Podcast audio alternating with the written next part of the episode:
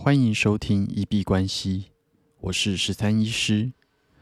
本集节目由 ACE 交易所赞助播出。ACE 交易所致力于打造华人世界最专业的法币数位货币交易所，拥有三大特色：第一，ACE 交易所是台湾第一间合法合规的交易所，与国际级的律师事务所、会计师。大型银行、监管单位还有立法单位都有密切的合作，并且聘任通过反洗钱课程的内部专业人士，坚持最严格的 KYC 跟 AML 规范，以最高规格来做执行。第二，ACE 交易所以安全为优先，采用国际级的 DDoS 防御机制。以及 AI 智慧人工应用程式防火墙，来阻挡骇客对他们的服务进行攻击，最大化的去保护用户的资产。第三，具备交易所用户成长体系，在高度使用跟互动的状况下，可以赚取经验值，来提升等级，并且获得各种独家的超值优惠。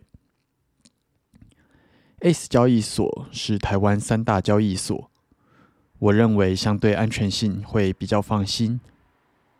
我自己主要操作都是在 ACE 交易所，有呃出入金买台币换成 USDT，然后再走免费的 TRC 二十链，把资金转移到之前业配过的币安交易所去做操作。那这样子的流程给大家做参考。那我自己最喜欢他们的一点是，他们很常提出各种优惠活动，比方说接下来的双十节就有十天十 percent 年利率的一个债权优惠方案。注册的时候使用我们的推荐链接，并且完成银行认证跟 KYC 认证，就可以获得 EUSDT 的现金回馈奖励。想要进入币圈？或是操作合约的观众朋友，可以点选下方链接去参考一下。那如果要参加双十活动的，提醒一下，只剩下今天跟明天的机会哟。那今天各个群组最大的事情，应该是 Elon Musk 特斯拉的执行长，呃，可能对很多人来说是做一个乱讲话了。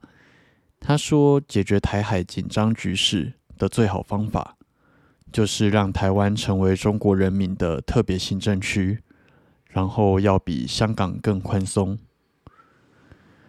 那如果以这个背景来做思考来讲的话，因为特斯拉基本上有许多的生产是在中国负责，然后马斯克也会需要跟中国打好一个很好的关系。”所以在政治倾向发言上，他过去蛮多发言其实就一直还蛮轻中的。那如果以台海议题来讲的话，好像也没有太意外。那以台湾的立场来说，他们可能就是会觉得说，你没有去谴责霸凌者，然后而是以牺牲弱者的独立自主来迎合侵略者的威胁。然后，但是有另外一个角度来讲的话，这样子的言论可能也忽视了说威权统治者他的野心是没有限度的。那如果以这样子的提议来讲的话，有可能他除了并吞台湾之外，会把其他的地方也一起都攻下来。那对于整个企业，无论是世界或者是马斯克自己的企业，其实不一定是件好事。就像俄罗斯这次如果攻击乌克兰，然后没有任何人去呃，就是否决掉这样子的行为的话，其实有可能欧洲那附近的其他小国都一并的被攻下来，而且还有可能去持续的扩张。那虽然我觉得这个言论可能是比较轻中，希望去讨好中国，但是中国大陆看起来并没有这么认为。中国大陆那边的新闻看到是，他们好像也是比较批评。他们批评的理由是，他们觉得台湾的问题是属于他们的内政，那任何人都没有权利去干涉内政。然后央视也说，嗯，觉得马斯克是一个不当的言论，结果就变成马斯克这一番言论有点把他搞得里外不是人。那当然，他可能并不会很在意台湾的，就是购买群众，因为台湾的流量就算全部都流失，可能也不及中国大陆提升五到十 percent 这样子而已。但是中国那边基本上也没有很认同他的说法。这样子就会有一点点尴尬了。那当然，PTT 乡民或者是一些群组就会看到一些比较激烈的言论，比方说台湾是不是接下来要去抵制电动车的发展，抵制特斯拉进口？那以我的角度来说，过去其实有非常多的歌手、艺人，然后就是做出一些比较轻松的言论。那台湾民众就会去做一个抵制，那这个当然是每一个人的自由，你可以因为自己的意识形态或者是政治倾向，去选择呃你想要使用的产品，你想要听的音乐。但是对于我来说，我会觉得我的精力会需要放在更重要的事情上面，所以抵制这件事情对我来说意义不大。花时间去抵制，嗯，可能会分散掉我的精力，然后让我的事业或者是交易都没有做好，钱不会变多。而且，可能假如说有一个东西它真的很好用，那抵制的状况下，可能也会呃丧失到使用到好东西的机会。那这是我自己的看法啦，但是当然还是尊重每一个人。那我是觉得，呃，不用特别去批评抵制的人，那抵制的人也不用特别去批评，就是照着原本方式去做生活的人，这是每一个人的自由。只是我自己认为，呃，身为交易者，我自己会尽量减少去做一些情绪性的动作。那对于我来说，因为言论，所以去做抵制。它算是一个情绪性的动作了。那我自己是呃看过马斯克的传记，然后也知道他是钢铁人的原型。过去他的很多做事方式也有影响到我在创业、带领员工的啊行为上。但是我不会因为呃他可能很多地方值得我去学习，就失去了独立性的思维。不能够因为他是偶像，就无条件的，就是完全相信跟认同他的所有言论跟行为。当然，我也相信他是能够改变世界的人。那我自己也有持有特斯拉股票。那我是觉得这个人非常厉害啦。但是对于我来说，还称不上就是很多值得学习的地方，但是并不算是偶像。那我也不会全面认同跟全面排斥他。当然，他过去的许多政治倾向跟评论，我觉得就听听就好。通常我是不太认同啦。那也觉得他讲话其实说实在，很多时候都蛮白目的。虽然这些可能是他的真心话，因为以他的利益来说，他希望推动整个全人类的发展。那当然，所有人一团和气，一起往就是无论是太空或者是其他科技去做前进是最好。那国家跟国家之间的斗争，当然有可能会减缓它的步调。所以啊，以他的角度来说，当然是能不打仗就不打仗是最好。然后，尤其是打仗，有可能就影响到世界经济，影响到他的企业，影响到特斯拉的出货。所以他这样子想，我觉得也是蛮合理的。只是以一个意识形态来讲，左派跟右派的斗争，啊，一般就算你有这样子的想法，可能也是藏在心底比较好。那直接在新闻媒体上讲出来，呃，可能对于很多人来说，就是一个比较白目的行为了。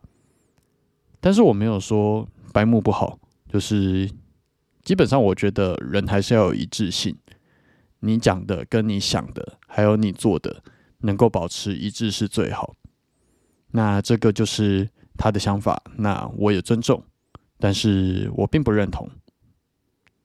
那只是他的这一番言论，基本上啊，对于我来说是有点扣分了。那中国大陆跟台湾好像也都没有任何一方是可以接受他的说法的，这样子就会稍微有点尴尬。那只是因为今天这件事情还蛮大的，所以我们在节目里面稍微提一下。来看一下币圈的消息。昨天我们有提到 BSC 链被害，然后确切金额目前是呃还没有确定，但是蛮多的新闻跟情报，大约预估落在五点七亿美金。那币安在昨天有做了比较中心化的处理，及时的去关机，导致说有四点三亿骇客是没有办法转移的。只有一点一亿的美金，目前已经被转出到各个链上。币安下一步，呃，据说会发起链上的投票，来决定是否冻结这些被盗的资金。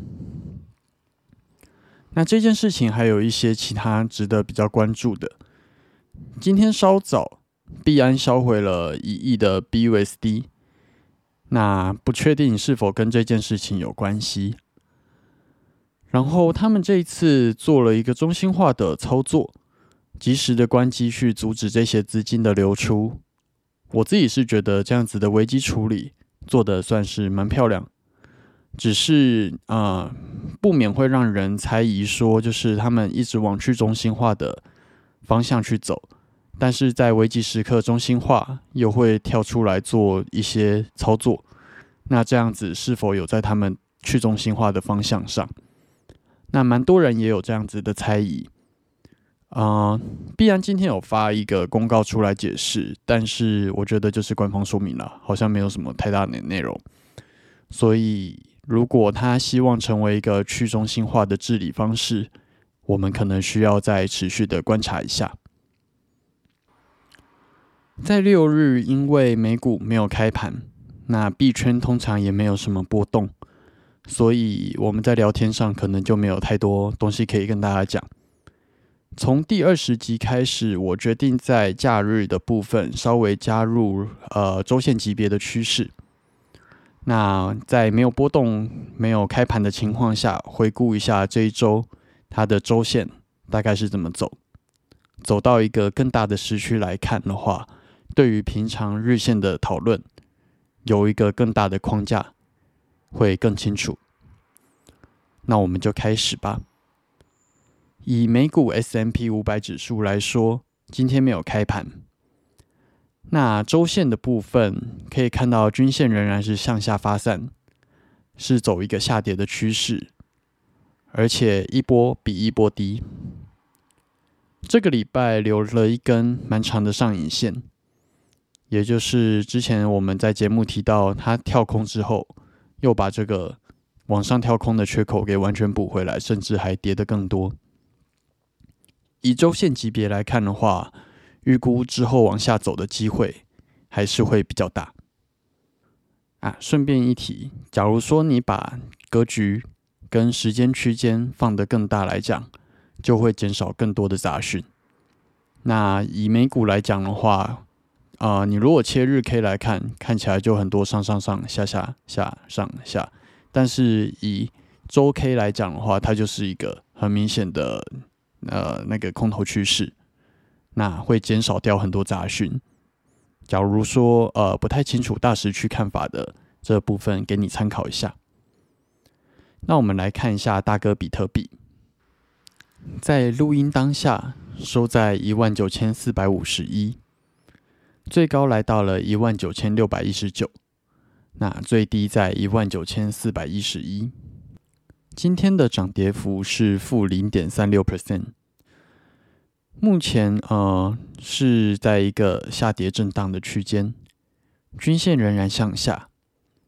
那今天基本上算是完全没什么波动了。维持价位，然后最高跟最低也没有什么太大的就是区间。假日来说的话，还蛮长是这样子的。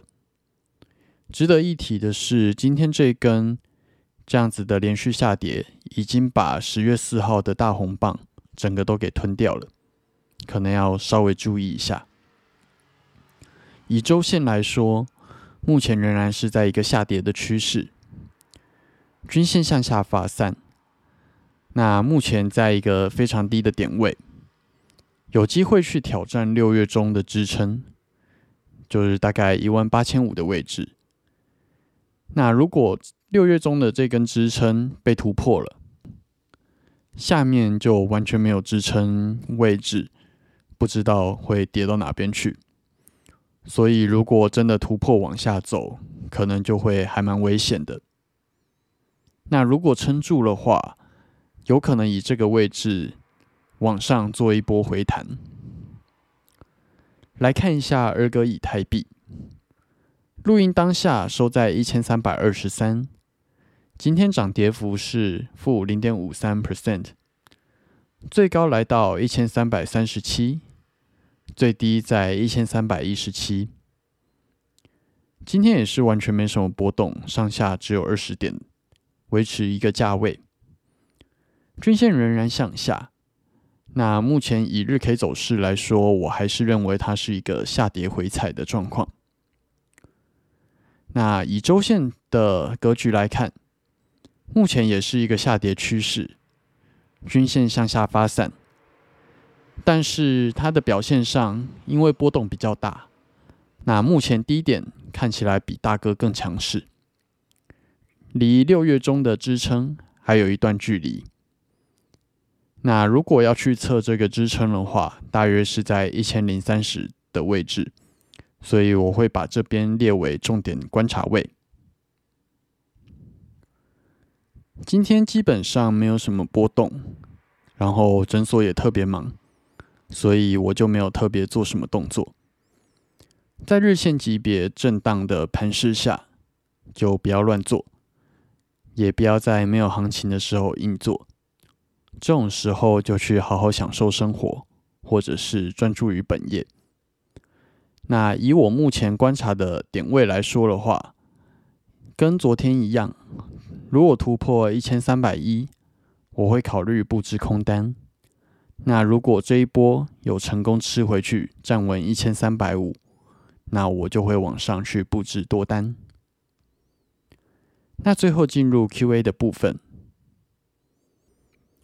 我们的节目在 Apple Podcast 跟 First Story 都有文字留言区，还有语音信箱的服务。